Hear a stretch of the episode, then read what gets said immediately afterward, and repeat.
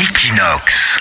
Equinox Radio, en direct de Barcelone. Et le théâtre Lycéo, qui est sur la Rambla de Barcelone, serait-il, Leslie, un théâtre maudit? Euh, J'espère pas. À la base, le Lycéo, c'était un couvent qui a été euh, construit en 1837. Et au 19e siècle, quand les Français prirent le contrôle du Lycéo, beaucoup de bonnes sœurs ont été retrouvées emmurées dans le bâtiment, ce qui a commencé à donner une réputation un petit peu sinistre au Lycéo. Mon Dieu, c'est abominable, Oui, c'est un petit peu glauque.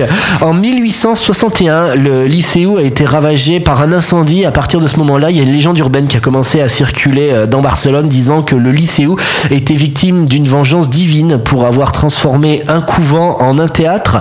Les mauvaises nouvelles ont continué avec en 1893 un anarchiste qui s'appelait Paulino Palas qui a déposé une bombe dans le Lycéo pour euh, blesser un général qui s'appelait Martinos Campos. Et un mois après, un autre anarchiste, Santiago Salvador, lui, il a carrément lancé deux bombes pendant la représentation de Guillaume Tell, tuant euh, sur le coup 20 personnes et faisant plus de 50 blessés. Donc la série noire a continué euh, au Lycéo pour s'achever euh, dans une histoire plus récente en 1994 avec un incendie géant qui a complètement détruit le Lycéo. Est-ce que tu sais de quoi venait cet incendie, Leslie? Pas du tout.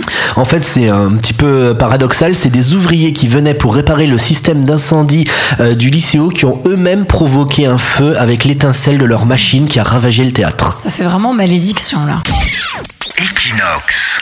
Equinox Radio, en direct de Barcelone. Plus de mystères hein, de Barcelone jeudi prochain sur Equinox Radio. Voilà, on revisite un petit peu euh, toute l'histoire de la ville. Euh, les Jeux Olympiques qui arrivent dans moins d'une demi-heure avec toi, Leslie.